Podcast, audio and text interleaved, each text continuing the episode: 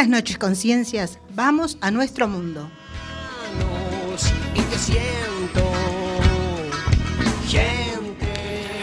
Estamos en Cuac FM en el programa Simplemente Gente, programa sobre la diversidad cultural en Coruña y sobre los derechos de las personas migrantes. Hoy, miércoles 4 de julio.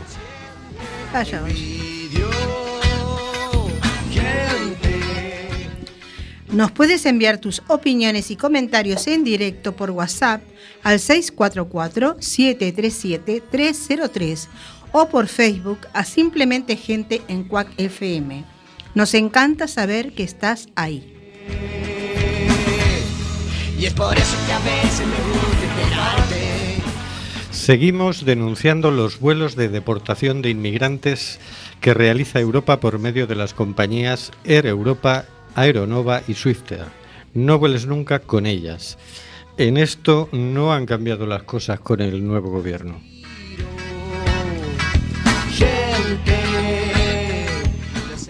Tenemos en control al mago de las ondas, Carlos Reguera. Hola, Carlos.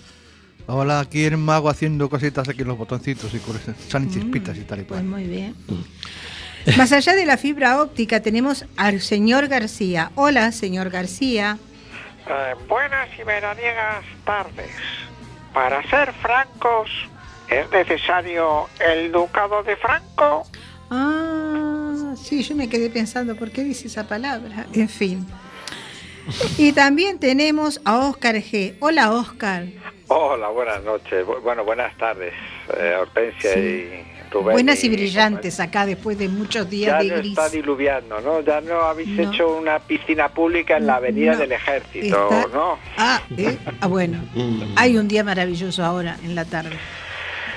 Me alegro, me alegro. Pues aquí hace fresquito, ¿eh? Está a gusto estar con la ventana, camiseta y, decir, ¡ay, una rebequita! bueno, pero acá está lindo también, ¿eh? no hace mucho calor. En fin, continuamos. En el estudio José Couso tenemos a Rubén Sánchez. Hola, Rubén. Hola, Hortensia y a una servidora, Hortensia Rossi, que hará lo posible para que fluya este amordazado programa número 203. Amordazado porque, aunque no lo quiera el Congreso de los Diputados, seguimos amenazados por la ley Mordaza. Estamos en el programa Simplemente Gente en Cuac FM, despidiéndonos de momento de momento del 103.4. Puedes oírnos en www.cuacfm.org o con la aplicación de Quack desde tu móvil o tablet.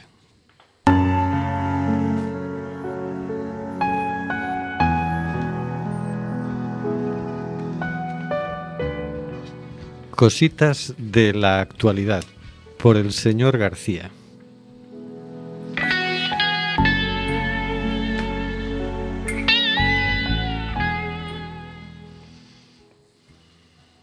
Esta semana traemos una noticia escrita por Rosana Acedillo en presencia y publicada en presencia.com que dice Sadia Sánchez en Loja.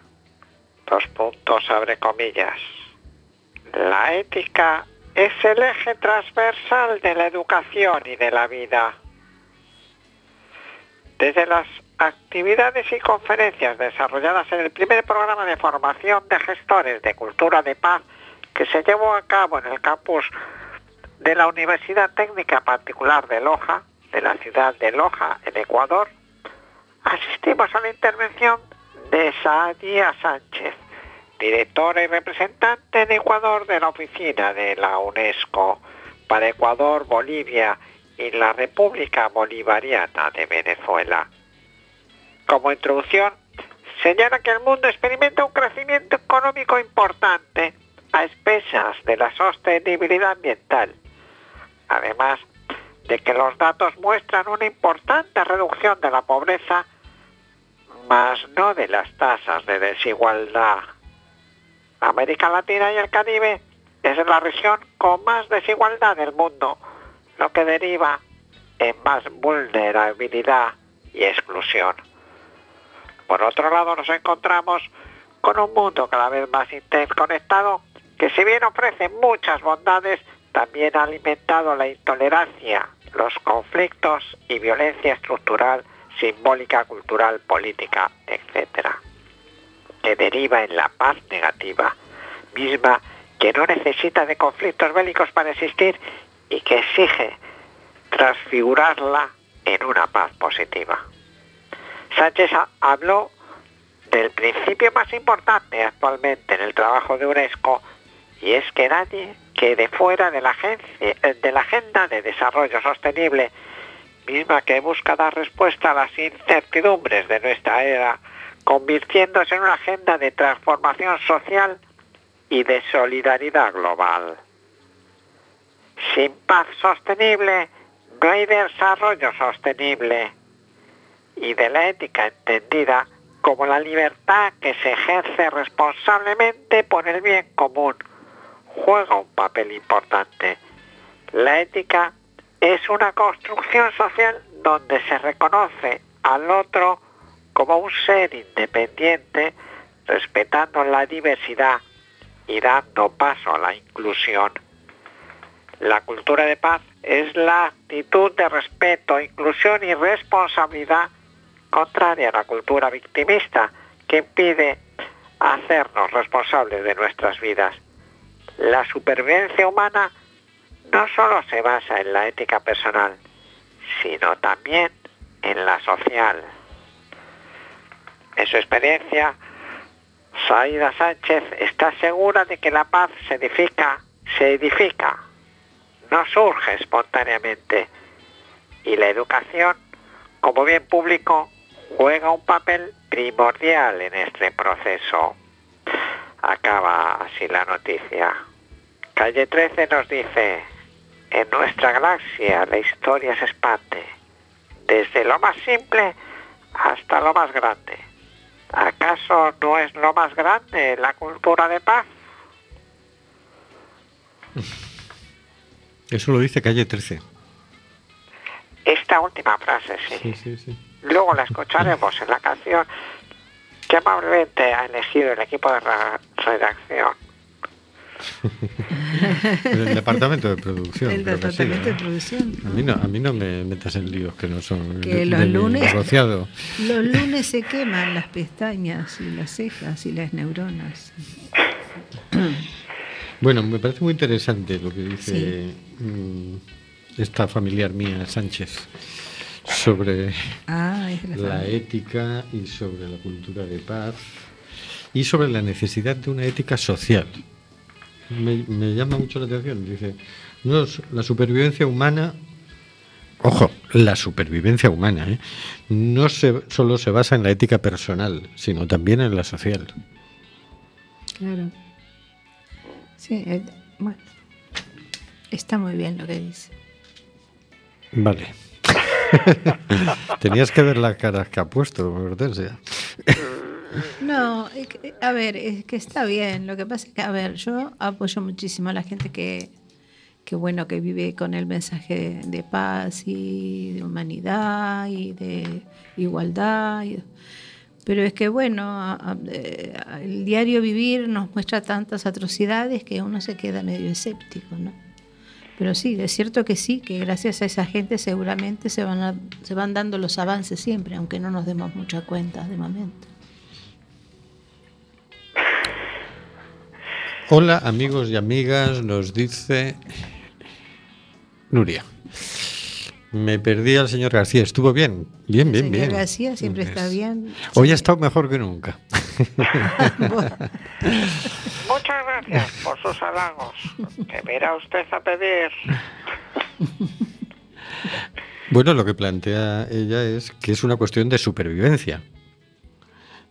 Se puede estar de acuerdo o no, evidentemente. Yo eh, lo que no llego a entender, ¿por qué eso esas dudas de, Hortensia con el tema de la paz. Porque yo creo que a veces está mal entendida, la, o sea, mal entendida, o muy de forma muy superficialmente entendida, entendida la paz. ¿no? Aquí esta mujer habla, a ver si lo encuentro que estoy buscando el párrafo, y eso que es cortito, joder, que habla de la de la paz negativa, o como lo dice ella, de la violen- de la guerra negativa, ¿no? Como yo le entiendo que viene a Que ser como deriva en la paz negativa misma, dice.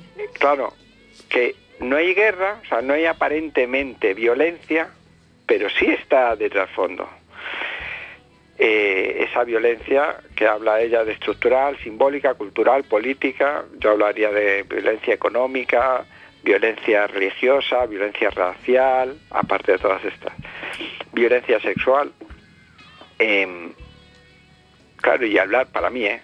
hablar de paz es hablar de hacer, de hacer todo lo contrario a, a estas violencias que tenemos tan instaladas y, y que cotidianamente soportamos y a veces sin querer incluso ejercemos. Entonces, por eso yo creo que el señor García rescató este, este, esta noticia. Eh, porque es un poco no solo ver desde fuera las cosas, sino desde dentro, ¿no? De cómo que uno, esa ética, ese, ese compromiso con uno mismo, con la paz, de yo poner en marcha la paz, ¿no? No que yo voy a gritar que venga la paz, sino que yo voy a poner en marcha la paz. Porque poner yo en marcha la paz es tratar de forma diferente a la gente Es hacer las cosas de forma diferente. Y por eso yo creo que el señor García le ha, la- le parecido importante eh, este punto de vista. Y yo no creo que, mm, que sea una tarea fácil, pero yo no, yo creo que es muy importante y que solo así podremos salir de esta situación. Yo creo que la cuestión de fondo que flota aquí en el ambiente es, pero es que en realidad es, posible cambiar las cosas a base de ética y a base de no violencia. Al final no va a hacer falta la violencia para cambiar realmente las cosas. Creo que esa es la cuestión de fondo. Perdón, yo lo que lo que me pregunto muchísimas veces, yo entiendo perfectamente el, lo que has explicado ahora con respecto a lo que dijo el señor García. Este, es en, realidad es en nuestra vida y es en el accionar y es cuando nos comunicamos y cuando cuando vivimos es cuando realmente ahí es donde tenemos que intentar este, llevar un, un camino que, que nos vaya llevando hacia la paz en todos los sentidos. Eso lo entiendo perfectamente. Lo que te digo es que vivimos, no te lo tengo que decir, porque ya lo sabes, en un mundo tan violento. Es tan terrible a veces lo que pasa día a día. Que entonces, claro, yo lo veo esto como una cosa que llegará a lo mejor con el esfuerzo de muchos miles y miles y el pregón de muchas voces, a lo mejor se mejorará un poco la vida de los seres humanos en este planeta, no sé, en algún momento. Eso quería transmitir. Bueno, por Facebook nos ponen un comentario, Maribel, que en relación al comentario del señor García nos, mm, nos comparte una foto que dice, mientras España tenga Federico García Lorca en Ajá. cuneta Sí. Y a Sí, sí. Franco en un mausoleo, el país entero seguirá siendo un monumento a la ignorancia. Eso es cierto. Eso es muy cierto.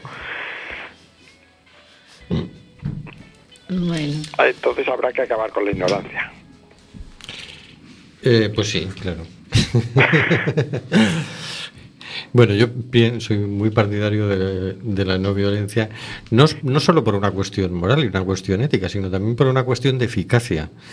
Eh, en realidad, cada vez que utilizas la violencia para mejorar las cosas, creas un problema que suele eternizarse por generaciones. Es decir, que ahora mismo estamos con eh, esto que nos mandaba Maribel, fíjate, se han pasado generaciones desde García Lorca y desde Franco. Y seguimos arrastrando el, el problema del odio. Y, y seguramente que van a sentir el mismo odio gente que no vivió eso ni de lejos, vamos. Mm. Que no lo vivió ni su padre. Y sin embargo ellos mm, van a ser depositarios de un odio que sintieron sus abuelos. ¿Por qué? Porque una vez que se ejerce la violencia, que se destruye, el- la cosa va, se, se perpetúa bastante. Entonces, es muy ineficaz la violencia. Es decir, a lo mejor Franco le pareció que resolvió un problema de desorden que le parecía el que había en España. Ya ves tú la que lió. Ha liado una cosa de generaciones. Salir de ese lío es muy complicado. Y fíjate en cuántos países no hay eh, comisiones por la memoria, la verdad la reconciliación.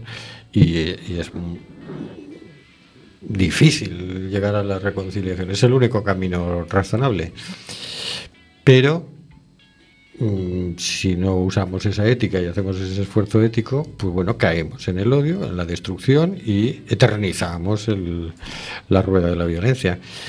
Aunque pueda parecer que eh, esta vez teníamos nosotros las de ganar y entonces si utilizamos la violencia, pues atajamos algo. No, Mm. no atajamos nada. En mi opinión, ¿eh? Muy bien. ¿Qué hacemos? Nos quedamos en silencio. La culpa es mía porque llegué tarde, porque estuve trabajando y no toqué nada del programa. Sí, me reconozco culpable. Bueno, responsable bueno, ¿cuál ha de los el- silencios. ¿Cuál ha sido el delito? Eso, ¿cuál ha sido el delito? Estar en silencio. Trabaja- trabajar, tener la obligación de trabajar, pues es el delito. sí. En Bueno, fin. ahí queda. ¿Cómo se puede conseguir paz con guerras y violencia? Nos dice Nuria. Vamos a escuchar una poesía que nos dé un poquito De esperanza. esperanza. En Acampa, por la paz y el derecho a refugio, hubo un, un evento, una actividad de, donde la gente recitaba poemas, organizado por Sen Ánimo de Nome, y hemos ido rescatando algunos poemas. Hoy vamos a escuchar un poema que se titula Esperanza de Ada Brito, leído por Pepa Díaz. Pues es una pena, pero ya vamos a tener que terminar. Ya aprovechando que tengo a Pepe aquí, pues vamos a leer el último texto que nos enviaron, que creo que además deja un poquito de esperanza. Es, no viene así, es de Ada Brito y viene desde La Palma. Lo miré a los ojos y supe que nunca olvidaría su mirada. Era feliz con poco y agradecía hasta el detalle más ínfimo. Tony había cruzado África desde Congo hasta Marruecos. Ahí lo conocí. Ahí se me clavó tan adentro que ya no volvía a ser la misma. Cada mañana lo recuerdo. El tiempo ha desintegrado el dolor, pero su ausencia me llena de ira hasta hoy. Como cualquier niño, solo necesitaba refugio y jugar, crecer y jugar. Que empezáramos cuanto antes a luchar por su dignidad. Que aprendiéramos a sacar de la ira su potencial, justicia. Justicia para él, para ti, para todas. Había tanta historia en esos ojos de ocho años que aunque quería, no era capaz de imaginar cuánto dolor habría tenido que soportar. ¿Cuántas preguntas tendría sin responder? ¿Cuántas respuestas sería yo capaz de darle? ¿Quién es el responsable de todo esto? ¿Quién va a hacer algo? ¿Quién deja su corazón a la, a la deriva? ¿Quién olvida la dignidad de tu vida? ¿Quién deja que te hundas entre las olas de mares hechos de banderas? ¿Quién te abandona en tierra de nadie? Dime, ¿quién? ¿Quién chupa tu sangre? ¿Quién te obliga a cruzar el infierno en un barco demasiado frágil como para contener tus sueños? Impotencia por tantas cosas que hubiera podido explicarle. Impotencia. Y mi mente se llena de preguntas y mi corazón se estremece y lucha. Pide justicia. Necesitamos respuestas. ¿Quién va a mirarte a los ojos y romper en pedazos tus sueños? ¿Quién puede vivir sin escuchar tu grito? Ya basta. Nadie merece esto. Ya basta. ¿Quién? Necesito poder decirte que yo no. Donde se hunda la humanidad, hagamos brotar esperanza. Ni una vida más a la deriva, ni un niño más que pierda la oportunidad de jugar, de reír, de sanar. Seamos la tierra que tu alma anhela. Dejemos la vida en construir el mundo que mereces. Canto al día que despierta. Mi voz desgarrada viene de adentro. Mi raíz es la humanidad. Agradezco el sol que me alumbra y la tierra que me sostiene. Aquí y ahora tengo entre mis manos la armonía que disipará esta penumbra. Hoy el amor se subleva y grita, bienvenido a cualquier lugar.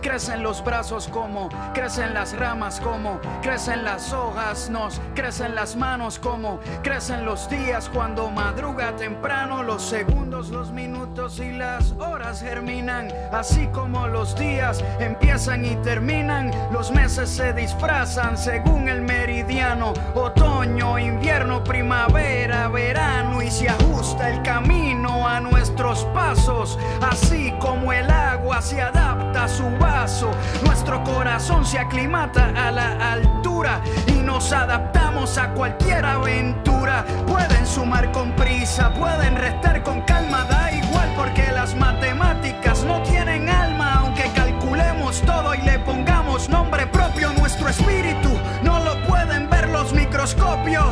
Nadie se puede acobardar, nacimos siendo valientes porque respirar es arriesgar. Este es el momento de agarrar el impulso. Las emociones las narra nuestro pulso.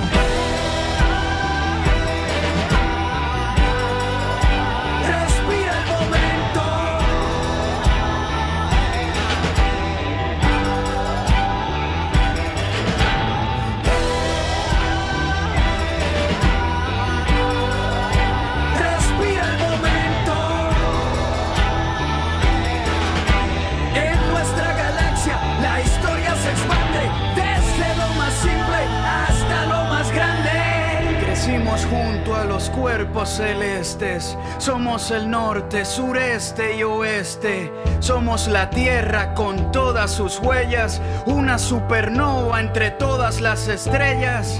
Absorbemos la luz de los rayos mientras la clorofila navega por los tallos. Los grados y centígrados calientan los termómetros a 150 millones de kilómetros. Hay una vía láctea repleta de reproducimos más ideas que personas. No somos pequeños ni muy grandes tampoco. Somos muchos y también somos pocos. Somos el golpe cuando aterriza y también somos la piel cuando cicatriza. La muerte nunca nos venció porque todo lo que muere es porque alguna vez nació.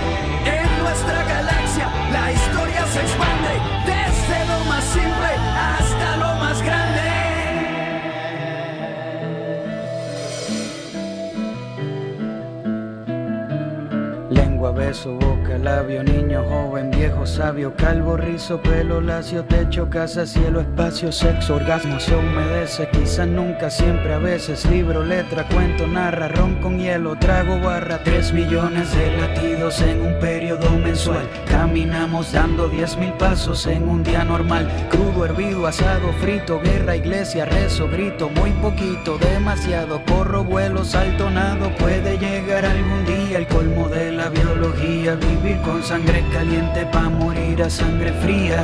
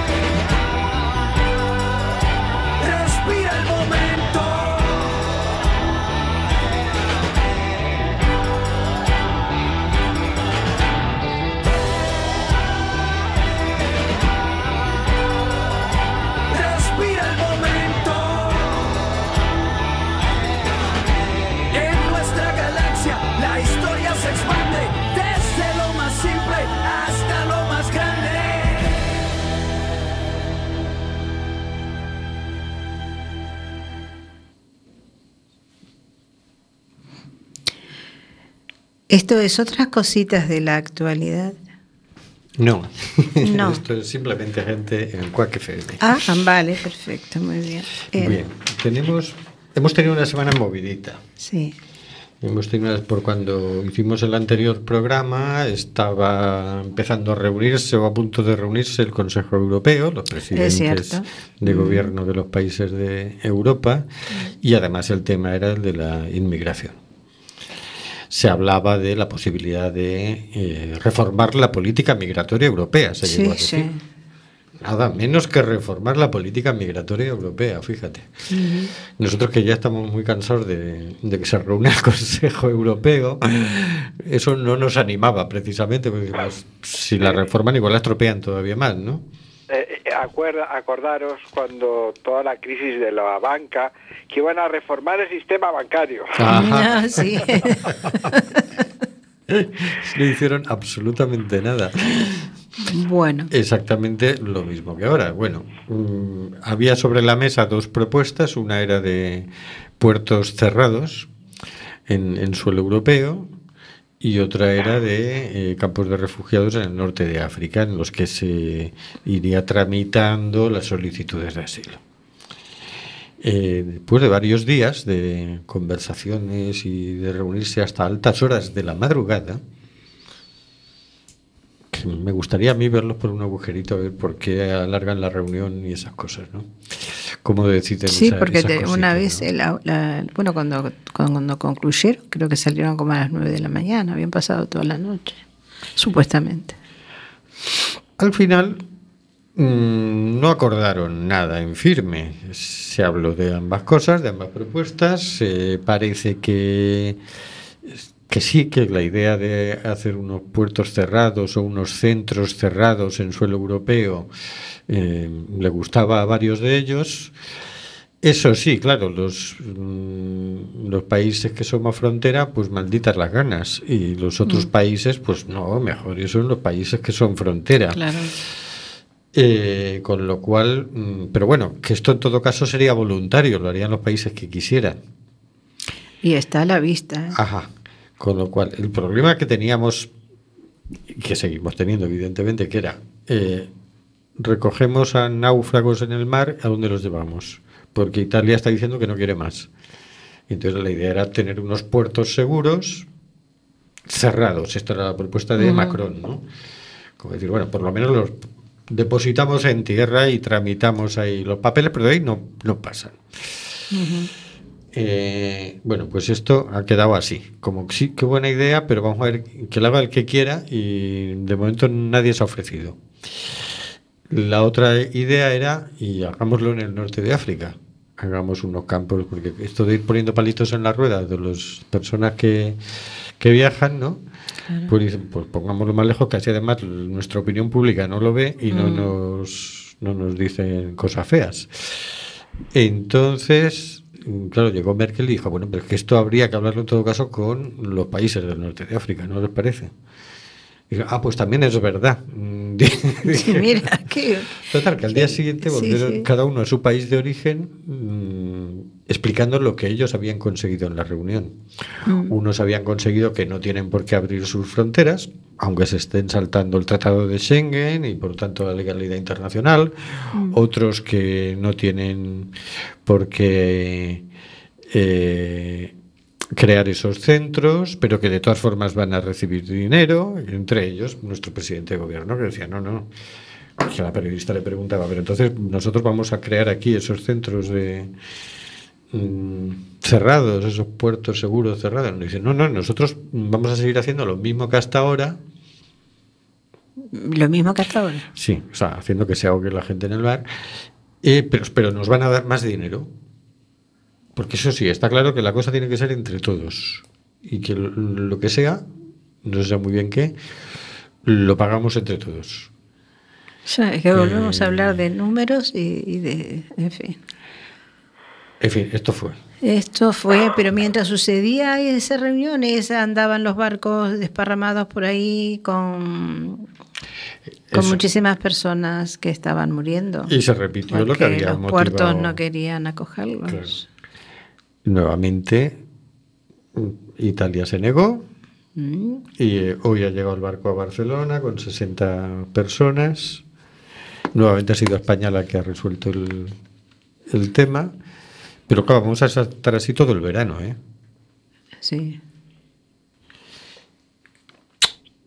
Entonces, bueno, para ver un poco de. Porque esa gente, gente que viene de Libia, vamos a ver en la, en la Vamos a ver, siguiente exacto, sección. Un poco, eh, a ver, los horripilantes motivos que hacen que estas personas. Claro, claro. Eh, porque claro, a ver, no es que no les guste Libia por el clima, o no es que no les guste porque a lo mejor no le dan leche, o no le dan carne, o no les dan verdura, o no... Le- leches les dan, ¿eh? eh, eh, no hay que ver, hay que ver por qué no quieren estar en Libia.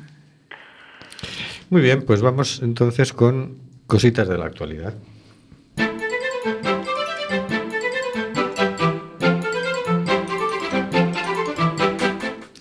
Otras cositas de la actualidad por Hortensia Rossi. Y Rubén Sánchez.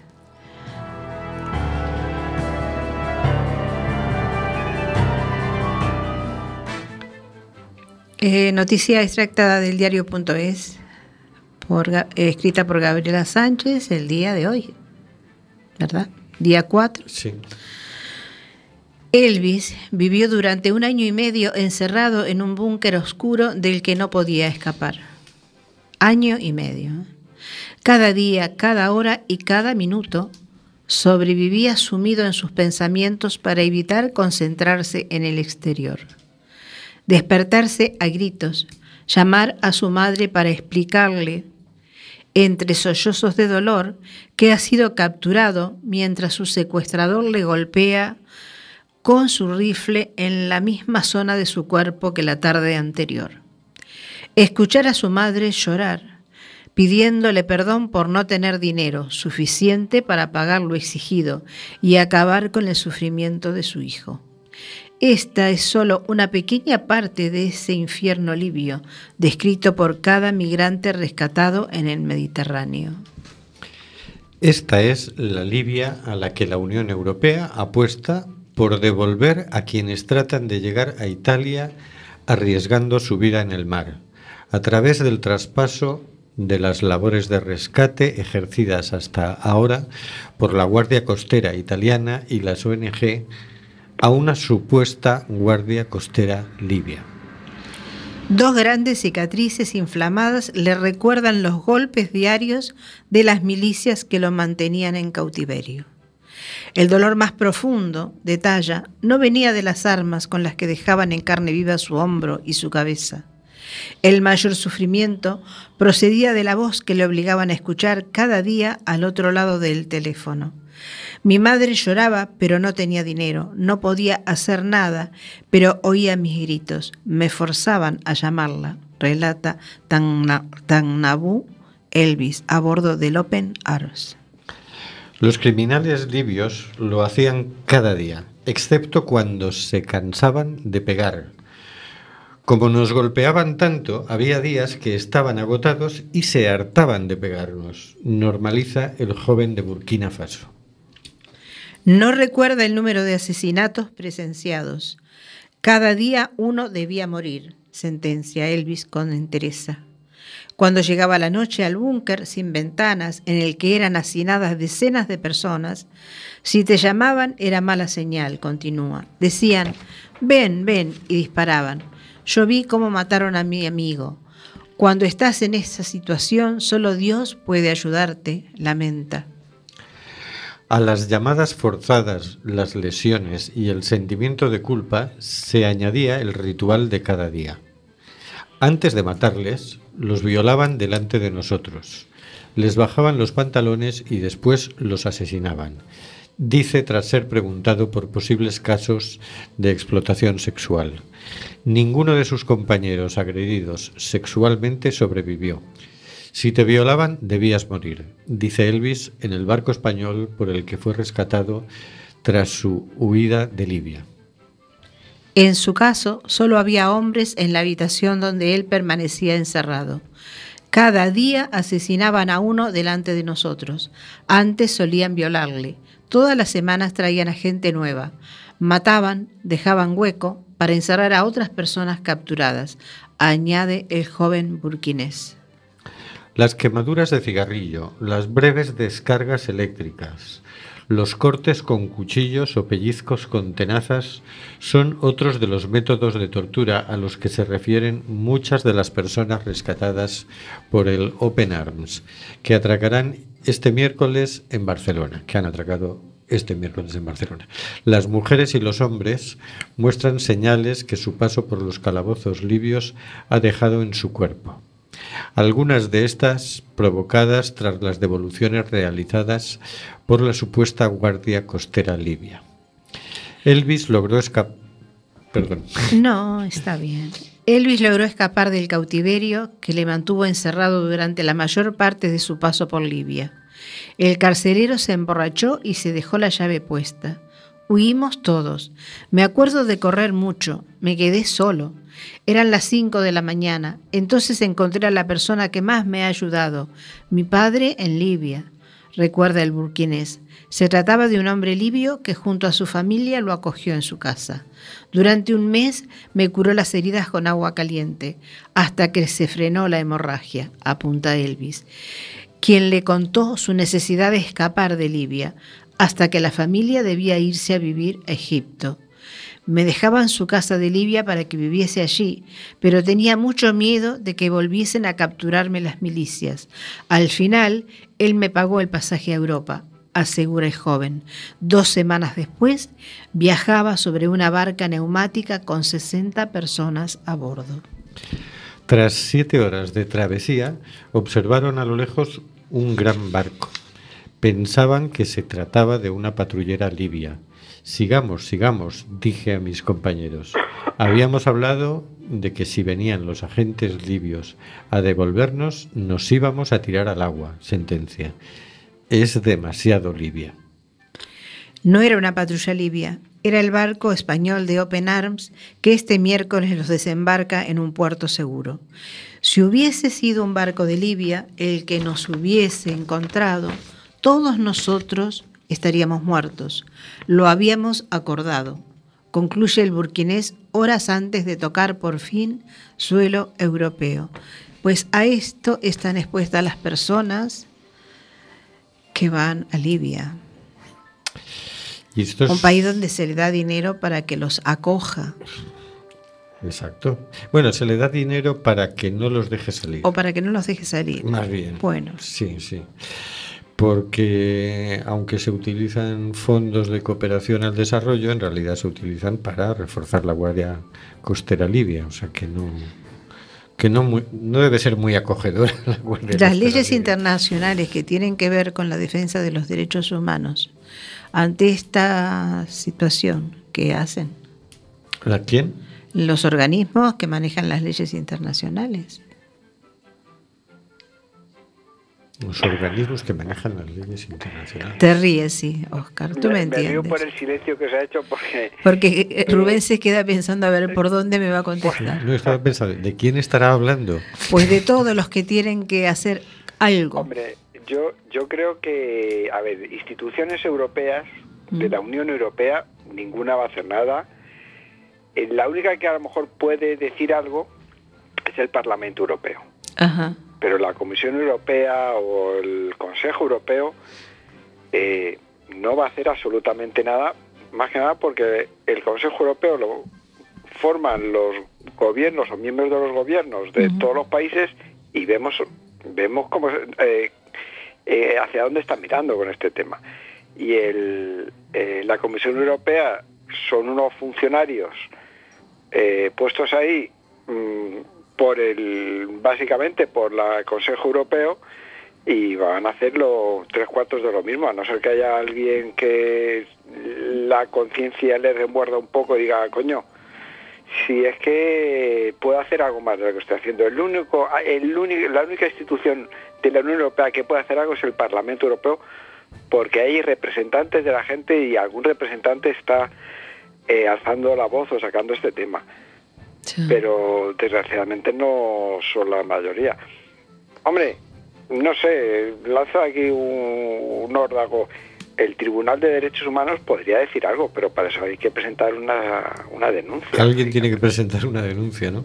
Claro, pero es que sí podría decir algo y debería decir algo, porque los principios básicos del Tratado de la Unión Europea se habla de, de respetar y de los derechos humanos de todas las personas, ¿no? Y no lo está respetando.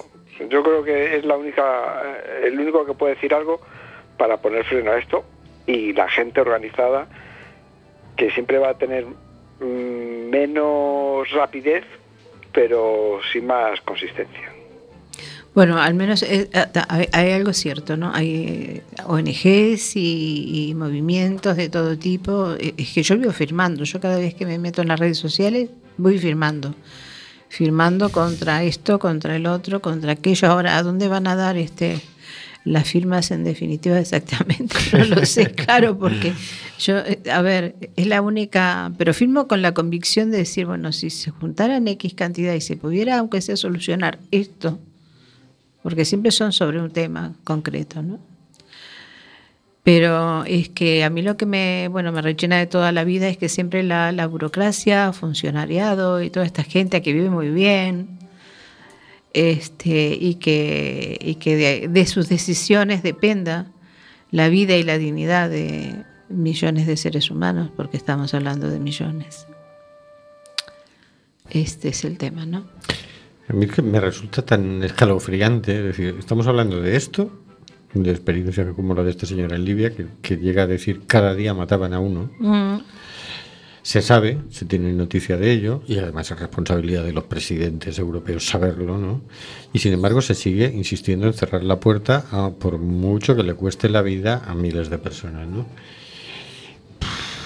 Yo, a mí esto me suena, o sea, el Salvini me suena a Mussolini y la Merkel me suena a, Hitler, ¿sabes? Es como decir, bueno, pero ¿qué pasa? Es que no hemos aprendido todavía nada en absoluto. no. ¿Qué problema? Es decir, además que estamos en un momento en el que está entrando muchísima menos gente que el año pasado y que el año anterior. No hay ninguna crisis migratoria. Es decir, ya no, ya no están viniendo los decenas. No, está viniendo muy poquita gente. Se puede decir, no, pero en España sí está subiendo. Sí, en España sí, porque todos los que entraban por Grecia e Italia ahora, Ahora tratan de venir por aquí, aquí. claro. Entonces nos sube a nosotros un poquito la estadística. Pero es ridícula la, la cifra. Y dices, oye, esto, esta alarma, esta crisis, que no es una crisis migratoria, que es una crisis de histéricos racistas, porque... Exacto. pero esto dices, ¿pero esto Estaba pensando es? yo en la ¿Esto Europa blanca se ve realmente amenazada. No lo sé, yo, yo no. yo creo que estos tíos han calculado que así sacan más votos y empiezan a hacer el idiota, porque explícame tú, en Polonia, en Hungría, pero si nadie quiere ir ahí, hombre, si nadie quiere ir ¿A Hungría? Claro. Decir, ¿A qué? Podrán querer pasar por ahí para ir rumbo a Alemania. Es que es un corredor, ¿qué hace realmente, cerrando Hungría? las fronteras. Coño, hazles una autopista y dejarles pasar. Entonces dices, es tan ridículo, es tan idiota todo el tema que dices, bueno, esto debe ser intereses electorales de estos. mm, Bueno, no los pongamos calificativos de estos individuos que, que quieren jugar con esto. Bueno, ¿no? hay, hay, hay una noticia que, que sí, si la analizamos realmente tiene que ver con esto, ¿no? Pero es para salir un poquito de esto tremendo. Es que el señor este Sánchez le ha contestado al señor de la peluca anaranjada o del pelo anaranjado que no va a aumentar el presupuesto para las armas. Sí, sí. Le he dicho que no a Trump. Le ha dicho que no. De momento, al menos. Claro. A ver. Es que los presupuestos de este año ya se los tenía hecho Montoro, entonces luego Pero Bueno, que- pero como- para el año que viene que los va a hacer él, a lo mejor cambia de opinión. No, estos son hasta el 20, ¿no? No, estos presupuestos son Los solo de un año. son Son anuales. Son Año, anuales. Y como van con retraso, ni eso. Efectivamente. Pero vamos, Hortensia, que, que, el, que el Sánchez no cogió y llamó al Trump para decirle eso. No, Eso fue Trump por- el que lo llamó, ¿eh? Ojo al gol, ¿eh? Fue Bueno, Trump para pedirle que aumentara que aumentar el presupuesto de, de armamento. Ya seguirá, ya seguirá pidiendo el pelo Sí. pincho. Sí, sí. Bueno, no sé. Pero Yo, con sido- tal de que sea cierto y le haya, con, con tal de que le haya dicho que no, ya me quedo me- medianamente contenta, te diré. Pues es, es que tú has escuchado lo que han dicho. Que le haya dicho que no va a aumentar el presupuesto para Que las armas. bueno, pero es que lo empleamos muy bien, porque en realidad nosotros estamos metidos tanto por tierra, por mar y por aire. Somos el país que más metido están todos los fregados. Entonces, pues bueno, que aguante un poquito, que no es que nosotros no nos impliquemos. O sea, que le ha dicho que no, pero que sí, pero que espere un poquito, pero que sí. Ay, nos llama. O sea, que le ha dicho, ahora no. Claro, eso es como lo, lo del presidente con lo de los CIES. Dice, no, los vamos a mejorar, pero no los vamos a cerrar porque los necesitamos. Quiero decir, va a poner Claro. unos cojines en los CIES. Mm. El agua caliente va a estar a, a caliente, Claro. no va a estar templadita, ¿no? Seguirá habiendo gente detenida que no ha cometido ningún delito y gente que va a ser expulsada tontamente del país cuando aquí nos hacen falta y seguirá siendo una aberración jurídica, humana y moral, pero con cojines. ¿Qué sabemos de esto que en Madrid se quiere dar este documentación a, a inmigrantes? Que en Madrid se quiere dar Sí, hoy lo documentación leí al vuelo. Lo que pasa es que yo realmente trabajé. Sí, no, lo que se ¿Qué está sabemos? tramitando el ayuntamiento, Sí, documentación no pueden dar porque eso es eh, competencia estatal. está. Pero lo que puede, lo que está Permiso. poniendo en marcha el ayuntamiento es como dar un carné de residencia, Ahí está. ¿vale? Entonces tú vienes, te inscribes, Ajá. creo que hay una serie de compromisos de que vas a estar aquí, que vives aquí y te dan para eh, facilitar el arraigo. ¿Vale? Esa es la idea, eh, facilitar el arraigo y facilitar el acceso a los eh, derechos y a los servicios del ayuntamiento. Pero se, se- se está todavía no está en marcha, se está poniendo en marcha. Están con los trámites burocráticos. Qué bonita la burocracia. Oye, que nos ha llegado un aviso urgente y vamos a ponerlo. Hay problemas al sur de Siria. Adelante. Hola, Eh, no sé si están al tanto de todo de lo que está pasando ahora en el sur de Siria. La gente se está huyendo del, del bombardeo y de las bombas y se están yendo hacia la frontera de, con Jordania. Y Jordania ya está colapsado con los refugiados, tiene el campamento de refugiados más grande del mundo y lleva casi ahí 3 millones de personas refugiadas. Pues está colapsado totalmente. Cerró las fronteras ahora en la, frente a esos eh, refugiados o esos eh, eh, trasladados que llegaron a la frontera con Jordania del sur de Siria. Eh, porque ya no se puede más. Solo abrió la, la frontera nada más para entrar los heridos y que están en los hospitales de una ciudad que se llama Remza y la otra ciudad de verdad que eh, no me acuerdo ahorita el nombre de la otra ciudad de Jordania, que están recibiendo a los heridos de guerra.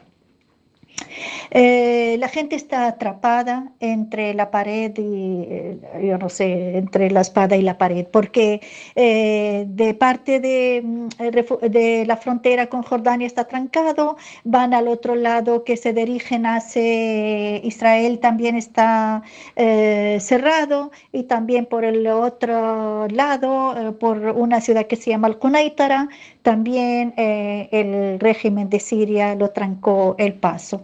Están prácticamente civiles, eh, más de 200, eh, 250 mil personas, entre personas mayores y mujeres y niños.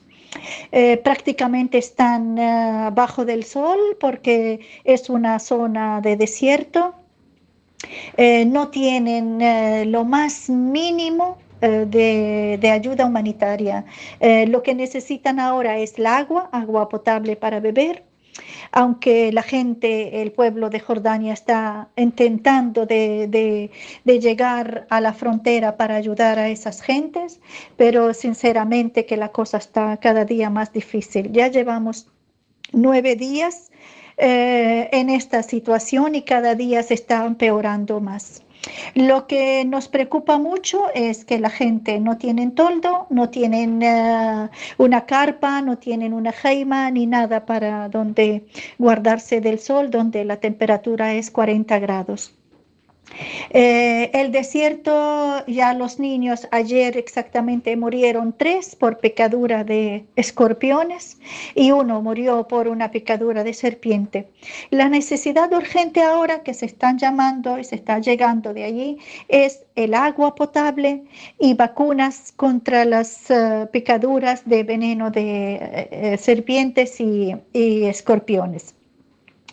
Eh, necesidades de carpas también. Estamos trabajando en eso. Somos un grupo que nos eh, firmamos eh, a través de la necesidad de los llamamientos de la gente de dentro de Siria. hicimos un grupo de jóvenes, de chicos y chicas entre Siria y los sirios que están afuera. Y hicimos un llamamiento de una campaña para recolectar dinero. Esa campaña se encargó eh, de ella y tiene la cuenta bancaria de una asociación que se llama USOM. USOM es una asociación de médicos que está registrada en Alemania y son médicos de Siria y el presidente de esa asociación es médico sirio también que está actualmente en estos momentos en un hospital en Ramza, en la ciudad de Jordania, atendiendo a los heridos. Hago un llamado para que me apoyen en esta campaña y quiero, eh, quiero mandártela ahora mismo. Y si es eh, tan amable, si me pueden ayudar de, de, hacerla llegar a las asociaciones, a los partidos, a la gente que me pueden ayudar, eh, créame que aunque sea 10 euros, va a notar diferencia. 10 euros, porque un tanque de agua que se está comprando 36 eh, eh, tanques de agua en la mañana y 36 tanques de agua en la, en la tarde, cada tanque nos está costando 15 dólares. Ese agua la estamos comprando de los vecinos, de los vecinos de Jordania, de los vecinos de Israel, de los vecinos de El Yolán, que es la ciudad del Cunaitara y más nos sale muchas dificultades que esos tanquetas eh, la traen a través de los tractores y los tractores funcionan con, con gasoil o yo no sé qué, qué combustible usan, pero este gasoil tampoco lo estamos consiguiendo fácil.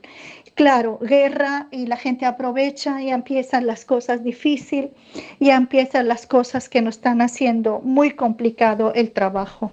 Hago este llamamiento y espero que que tenga respuesta a este llamamiento para todos. Muchas gracias. En nuestro Facebook, creo que en nuestro muro es la tercera noticia que hay, la tercera publicación, que se titula Urgente, crisis humanitaria en el sur de Libia. Si pincháis ahí, al final de esa noticia viene el número de cuenta donde podéis en el sur de Siria. hacer el, ingreso. Eh, vamos corriendo con la agenda. Tenemos, eh, continúa la exposición fotográfica Éxodo en, la normal, en Paseo de Ronda 47. Continúan las exposiciones fotográficas de Acampa en el Kiosco Alfonso, en la Sala Salvador de Madariaga y en el Obelisco y la Marina, la exposición Frágil de Juan Pablo Moreiras. Y mañana a las 8 en la normal se estrenará Flicker, que es una performance escénica eh, de 50 minutos inspirada en la noción de flicker o parpadeo electrónico proveniente del cine estructural. Eh, está eh, interpretada por Magdalena Leite y Aníbal Conde y organiza Senánimo de Nome. Pues Buenas noches, Carlos. Buenas noches, amigos y amigas. Buenas noches, señor García. Buenas noches a todas y a todos. Buenas noches, Hortensia. Buenas noches a todos. Buenas noches, Óscar. Buenas noches a todas y a todos y, una cosita, un pequeño, que Hortensia, que Uruguay se ha clasificado para cuartos. Yo te, te, insinuaba, te intuía más, ¿ale? ¿Contenta? Eh, hay, cosas que son más importantes que el fútbol para Hortensia. Buenas noches, Nuria. Buenas noches, Maribel. Buenas noches, queridas y queridos oyentes.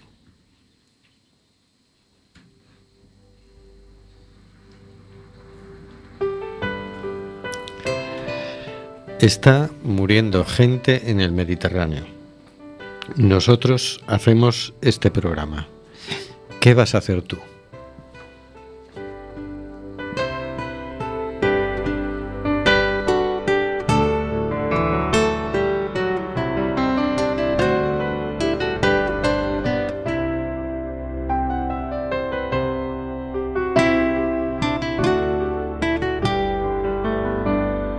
De